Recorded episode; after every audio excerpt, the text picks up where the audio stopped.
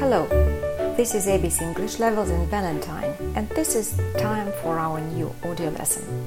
Today we are going to talk about FCE listening part 2. You will learn how it's assessed, the structure, and I'll give you some pieces of advice to deal with it better. Let's go! In the FCE listening part 2, you will hear a monologue twice. It might be a talk or a lecture on a definite topic with a sentence completion task with, which has 10 gaps. You must fill each gap with between 1 and 3 words. You must write the words you actually hear. Try to spell them correctly. Minor mistakes in spelling are acceptable as long as the candidate's intention is clear. But remember that everything that is personal, in terms that in terms of the fact that exam papers are marked by people, not robots, uh, it is true to some extent. That is to say, what is a minor mistake for one person is a gross one for another. So try to avoid any spelling mistakes. This part tests your ability to pick out and write down specific information, details, and opinions and you are given one mark for each correct answer. Well, what about strategy and tips? Let's talk about this.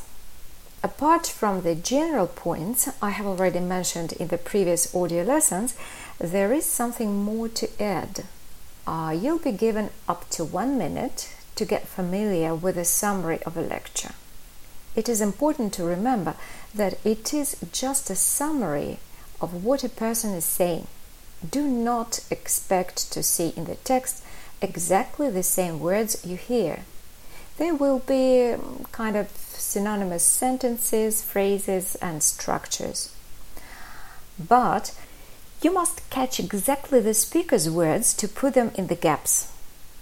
So, while reading the summary, try to predict what sort of information is missing in each gap.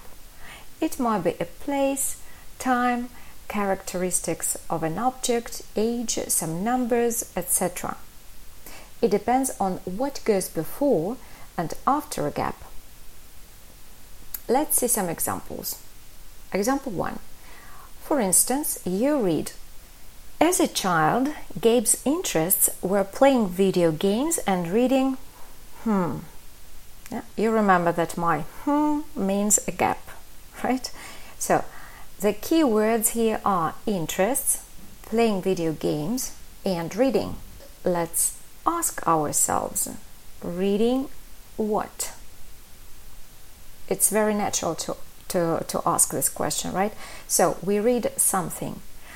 We can predict that the information in the gap refers to a genre of literature, an author, or a title of a book, right? Then you hear the speaker say, Well, it'll be no surprise to you uh, that when I was a kid, I used to play video games and things like that.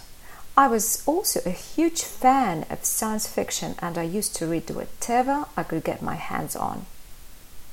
The first sentence refers to video games, but the second to something different. He says he was a huge fan of science fiction. And what is science fiction?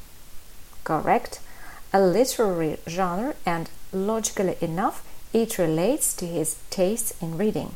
So, the right words for the gap are science fiction. As a child, Gabe's interests were playing video games and reading science fiction. Okay? Well, pay attention to the fact that the speaker doesn't use the words like reading or literature he just mentions he was a huge fan of uh, science fiction.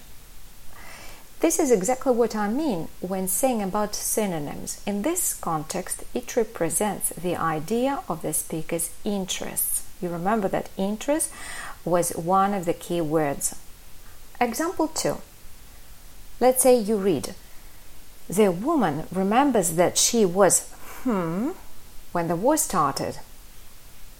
The most important words are when the war started and was. The latter was links to a physical or emotional state, status, or any other characteristic. So, we can presuppose that the woman was in some condition, ill for example. She might have been something, um, a student or a doctor or any other profession, or in a certain age. Now you hear the outbreak of the war meant the end of all the dreams that a girl who turned 17 could have. I was that girl and I was lost.